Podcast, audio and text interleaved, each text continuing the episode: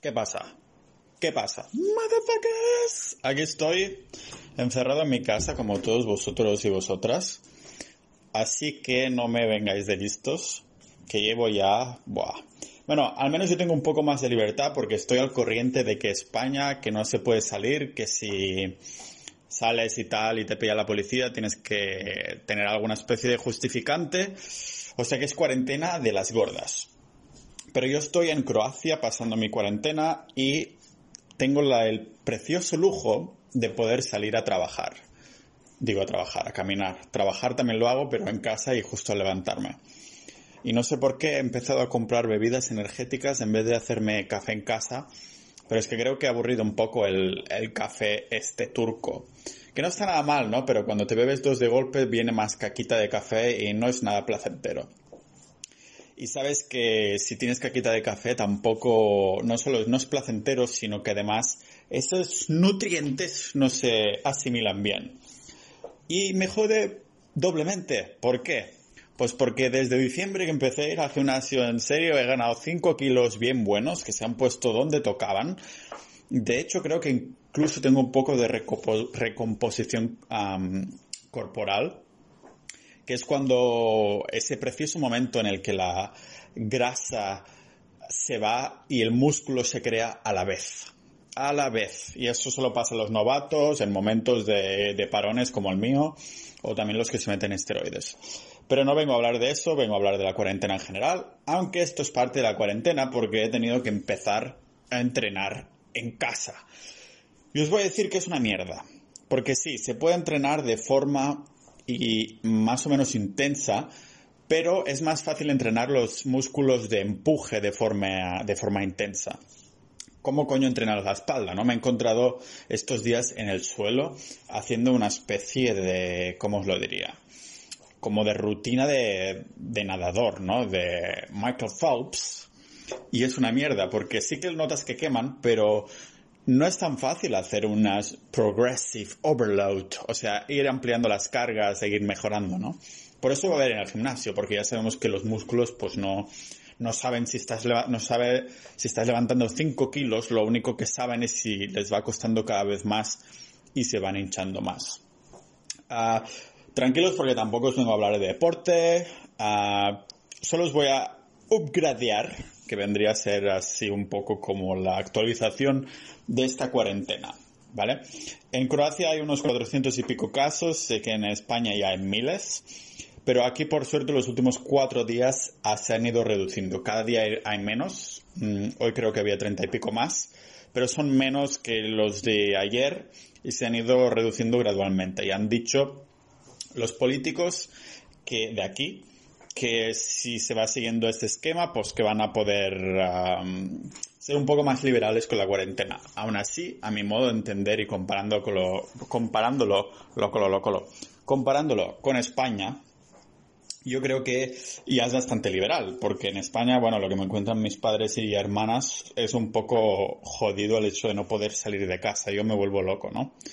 Al principio, como no entiendo el idioma de aquí, pensaba que la cuarentena era similar, así que los primeros días me quedé encerrado en casa de modo total. Pero ahora que ya voy por la calle y me han informado gente que conozco de aquí que, que no, que es un poquito más liberal, uh, la cosa ha mejorado mentalmente, ¿no? Lo que pasa es que estaba yo encerrado aquí tranquilamente y un terremoto me levantó a las 6 de la mañana. Que se dice rápido, ¿sabes? Es como si alguien, como si tú mismo estás durmiendo y vengo yo mientras estás ahí eh, chupándote el dedo y empiezo a moverte la cama a tope. Que empiezas... que casi te pilla un ataque, ¿no? Así es como levanté yo, me levanté yo hace unos días. Y bueno, también es mi excusa para tener un poco eh, este Airbnb desordenado. Ah, porque digo, no, no, ha sido el terremoto. Pero en verdad este apartamento no ha sido bastante intocado. Así que perfecto. El terremoto ha durado incluso un par de días, es decir, hay el terremoto en sí, que de la escala esta fue de 5, algo, pero mm, joder, ha habido las réplicas, que las réplicas han ido durando un par de días y algunas réplicas han sido de 3, algo, que se ha notado, ¿no? He hecho algunas fotos a, a las esquinas, a los alrededores, porque hay chimeneas y partes de, de las partes frontales de las casas que se han caído y hay coches hechos eh, eh, muy muñeco, vamos. Así que bueno, aquí así está la cosa, ¿no?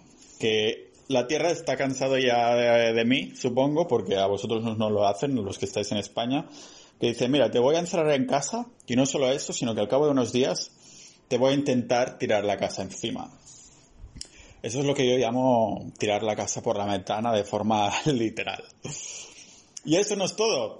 A mi lista de desgracias también tengo que añadir que como me he cambiado de Airbnb, uh, porque el último Airbnb que estuve la cámara es súper cómoda, pero había un loco que gritaba desde las 10 de la noche hasta las 6 de la mañana literalmente.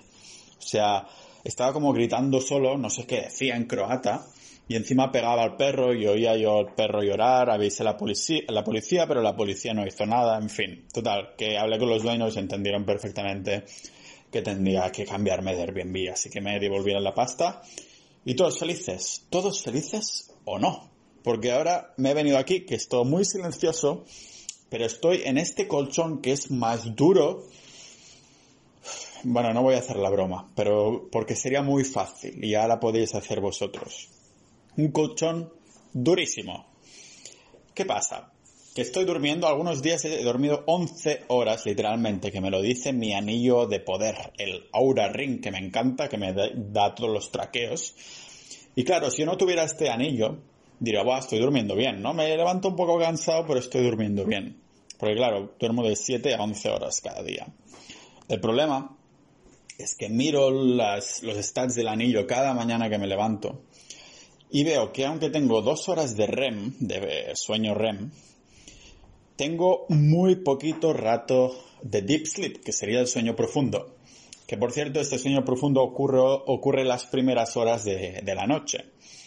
Y no importa si voy a dormir más temprano o más tarde, voy a dormir normalmente entre las 9 y las 10, ya lo sé. Pensaréis que estoy loco, pero he pillado esta rutinita y me gusta bastante. Así de forma natural me levanto a las 7. Pero el caso es que ah, este sueño profundo es muy poco rato. Ah, antes de ayer, no, bueno, esta noche he tenido 30 minutos, pero es que antes de ayer 11 minutos solo. Y el sueño profundo es mega importante, mega importante, por cosas como reparación muscular. o sea que encima de que no puedo entrenar bien, voy a estar jodido de que el cuerpo no me va a conservar la, poquita masa que he ganado. Me cago en... Hostia. En fin. Ah, no solo esto, sino también es muy preventivo en temas de enfermedades. O sea que si estoy medio con el, con el, con la enfermedad esta que va por ahí y medio no, a lo mejor el cuerpo diría, ah sí, pues como no has tenido suficiente sueño profundo, pues no te voy a crear estas defensas y el sistema inmune va a ser mucho peor. Así que en esto estoy, señores y señoras.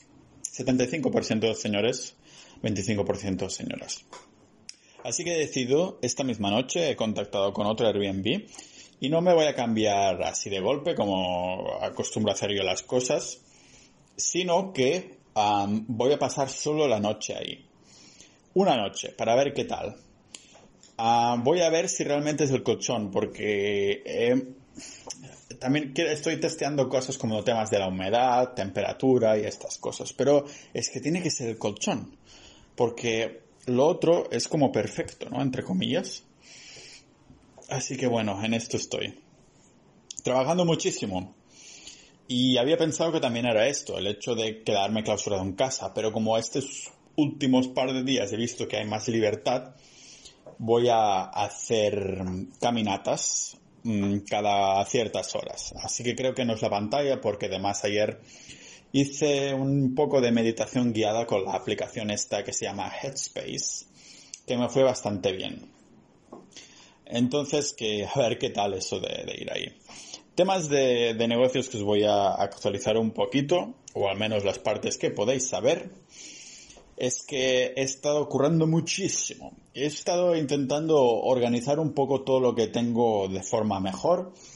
el blog de Pau.ninja he empezado a hacer unas pequeñas separaciones en el sentido, por ejemplo, los idiomas.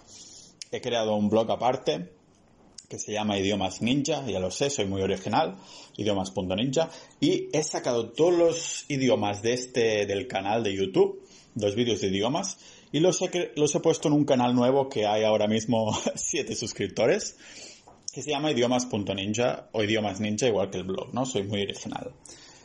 ¿Qué pasa? Que estos vídeos algunos tenían miles de visitas, en serio, como decenas de miles, si los junto todos.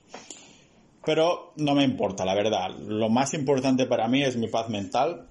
Así que el valor, que sé que se sobreusa esta palabra un montón, pero lo que contaba en estos vídeos sigo contándolo exactamente igual porque son los mismos vídeos con los mismos thumbnails y los mismos títulos y las mismas etiquetas, así que ahí están. Lo que me ha sorprendido, que estoy bastante contento, es de estos grupos que, que he creado y que estoy haciendo de moderador administrador que son los grupos ninja, también soy muy general del nombre, grupos.ninja. Estamos a punto de llegar a los 100 partícipes en el de, en el de inversión. Hay algunos traders y algunos millonetis que lo sé yo bien de buena pasta. Y otras personas que preguntan bastante, pero les intento abrir con privado y les digo, oye, ah, no tienes el grupo de parrafadas, porque si no, valvamos. y la gente no quiere después leer 100 mensajes. Es bastante frustrante. Así que estoy muy contento cómo va este. Y me ha sorprendido también esta semana, este, esta semana ha subido bastante el grupo de negocios ninja, que también es grupos.ninja, el grupo de negocios, también privado, a que estamos a punto de llegar a las 50 personas. Y me ha gustado mucho esto, que han empezado a hacer una especie de, de comunidad entre ellos, en el sentido de que este lunes a las 8 de la noche hicieron una videollamada por Zoom para conocer, conocerse en persona. Yo había acababa de pasar el tema del terremoto, así que estaba que, no podía, pero sin duda me voy a unir al próximo. Los otros grupos son un poco más lentitos, pero igualmente tengo bastante confianza en que va, en que va a mejorar, ¿no?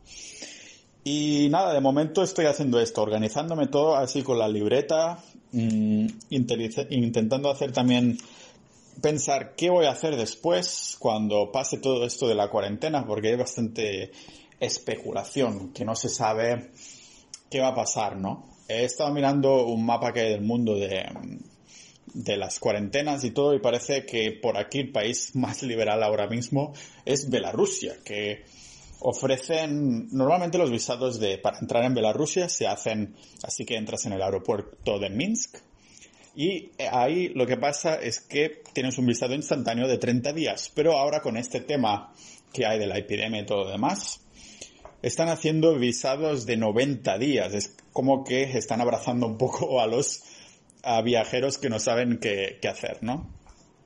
Después hay casos que me chirrían un poco, porque por ejemplo he visto que Ucrania tiene muy pocos casos, pero tiene bastantes muertes. Es decir, creo que hay como 50 casos y 5 muertes. Y eso, estos números no se alinean muy bien, no se alinean muy bien. ¿Qué quiere decir esto? Pues que un 10% de mortalidad no lo veo muy bien, porque, o sea, no lo veo que se, que se ajuste a la realidad. Para mí que hay bastante más gente que está afectada, pero que no están poniendo ahí los, los números, ¿no? Una prueba de esto podría ser Alemania, por ejemplo, o Corea del Sur o China, que tienen unos números de infectados bastante alto y también tienes, tienen bastante muertes, lógicamente, pero si haces el porcentaje te sale mucho menor a un 10%.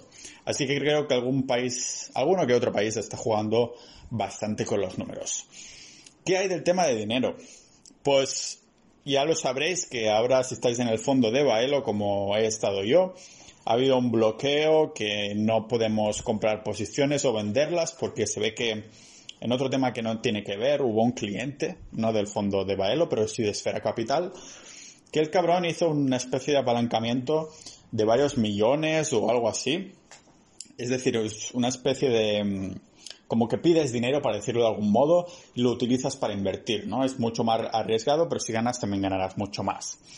En total, que que se está investigando el tema porque hice, hizo alguna cosa que no debía hacer y no sé qué.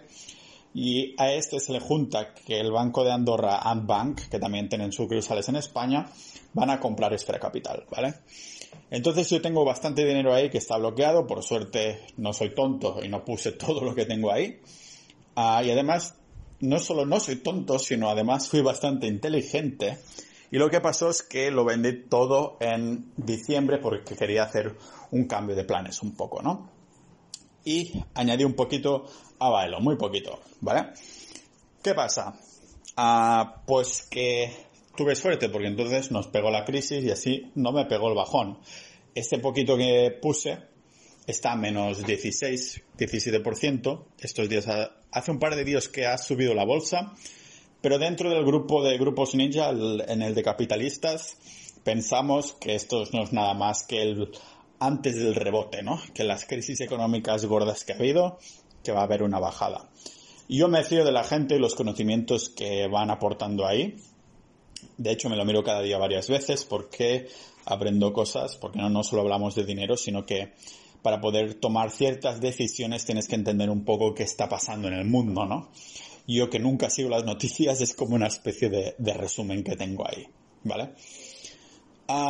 Entonces, no sé, me parece bastante interesante todo esto, pero mi plan de inversión ahora mismo es abrir una cuenta con Renta 4 a través de la empresa de Estonia. Quiero intentar pillar aún la crisis, que seguramente va a durar aún unas cuantas no solo semanas, sino meses, porque esto se va a notar, sobre todo cuando las empresas empiecen a publicar los resultados del primer trimestre y cuatrimestre del año. Eso va a bajar todo en picado, señores.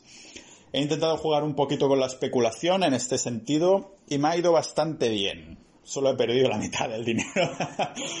no, a ver, perdí una, parte y después invertí todo en una acción que había bajado 40% y después subió un, un 40%, o sea que en esto recuperé lo suyo, ¿no?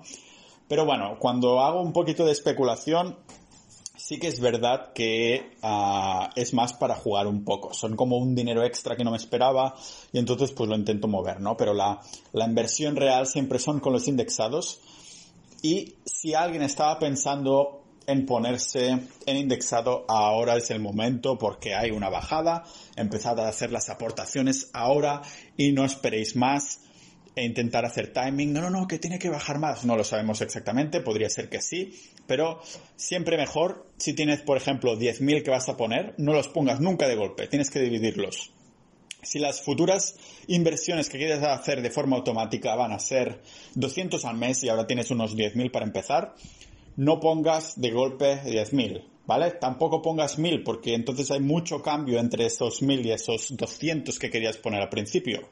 Lo que te voy a recomendar es que tal vez lo subas un poco al principio, a lo mejor pongas 500 o 300 o 400 cada mes, ahora que ha empezado la crisis, y después cuando ya hayas acumulado los 10.000 ahí, entonces empiezas con las aportaciones de 200. Pero siempre recordad, por favor, pau.ninja barra fondos y mirad ahí toda la teoría, que no me lo invento yo, que eso está demostrado con la historia y con la ciencia de los fondos, ¿vale?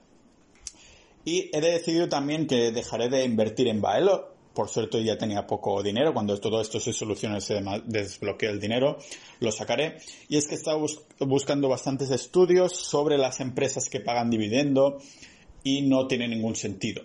Ah, eso lo podéis mirar en un artículo que he hecho que está en Google si buscáis capitalista ninja dividendos. Ahí os saldrá porque no recomiendo mirar solo los dividendos o querer vivir de dividendos como hacen algunos y lo explico todo al detalle con algunos estudios y papeles de estos ah, economistas y cositas de estas, ¿vale? Eso lo he, son unas conclusiones que he llegado pues mirando muchos youtubers americanos y canadienses, uh, mirando blogs y todo eso, pues yo como siempre hago, hago mi poti poti, pongo las fuentes y ahí lo pongo, ¿vale? Capitalista Ninja Dividendos y os saldrá por qué no recomiendo vivir, vivir de dividendos o Mm, al menos invertir en acciones solo basados en el hecho de que sean empresas sólidos, sólidas y con dividendos. Y creo que ahora con esta crisis se va a ver muy bien, porque cuando saquen los resultados, muchas de estas empresas lo que tendrán que hacer más que nada será mm, pues reinvertir estos dividendos no en pagar a los accionistas, sino en salvar su propia empresa. Entonces, ¿qué pasa? Estos que viven de dividendos dirán, mierda, que me han cortado el dividendo, pues yo no invierto más, ¿no? Entonces, por eso no tiene sentido para mí que cuando tocan estos sucesos solo basarse en el dividendo. Que no quiere decir que si una empresa tiene dividendos, pues sea mala ni mucho menos, ¿no? Pero que no basarnos, solo, no basarnos solos en los dividendos, si pagan o no dividendos. Mirad el Santander, que pagan dividendos y ahora mismo van a cerrar 50% de todas las sucursales en España o algo así. Por cierto, que vi un día que Santander bajó en la mierda, pero en la mierda, ¿eh? Estaba bajísimo. Me dije, ¿compro o qué? Después subió, lógicamente, porque todo bajó. Ah, no terminé comprando más que nada porque yo con Santander o con Telefónica y esto no, no quiero nada que ver, ¿no? Pero bueno, eso vendría a ser el resumen de finanzas de esta cuarentena. Resumen de cuarentena, eso, eso es como lo voy a titular o algo similar, ¿no? Pero yo me baso siempre, me aferro mucho a seguir con los indexados y punto. Y como os decía, lo voy a abrir desde Renta 4 porque es, me permiten abrirlo desde Estonia. He tenido que pagar una postilla, que es una traducción jurada, y después el notario dice, sí, esto es una traducción que es exactamente como se dice. Y esto es lo de los documentos que me piden. Así que estoy en proceso, ¿no? Me atendieron súper bien. Primero me llamaron desde Barcelona y después no supe nada de ellos. Digo, hostia, esto es de Barcelona, ¿no? Pero después me llamaron de Madrid y el bueno de Carlos de Renta 4 me atendió durante como una hora. Estuvimos hablando por teléfono, haciendo el proceso, uh, bueno, la primera parte del proceso. Así que estoy súper agradecido. Me dio su teléfono personal, su email, me contesta súper rápido. Uh, y sé de gente que tiene malas experiencias con Renta 4, pero creo que no es tanto por la empresa en sí, que es muy grande, uh, la gestora, con el broker, sino más que nada deben ser con oficinas concretas, que algunas cosas se las pasan por el forro. Pero en la de Madrid yo estoy súper contento. Espero poder ir a, Madrid, a a enero, febrero, marzo, abril, mayo, a finales de mayo, si todo se ha calmado, pero tengo bastante miedo, la verdad. Y no tiene pinta de que la cosa se vaya a calmar tan rápido como algunos piensan, pero lo intentaremos. Espero que estéis a finales de mayo por Madrid porque hay un evento chulo al que yo voy a asistir y os informaré más adelante. Si seguís más de un podcast es probable que ya sabéis de qué, ah, de qué eventos estoy hablando, pero ya os informaré más adelante, ¿de acuerdo?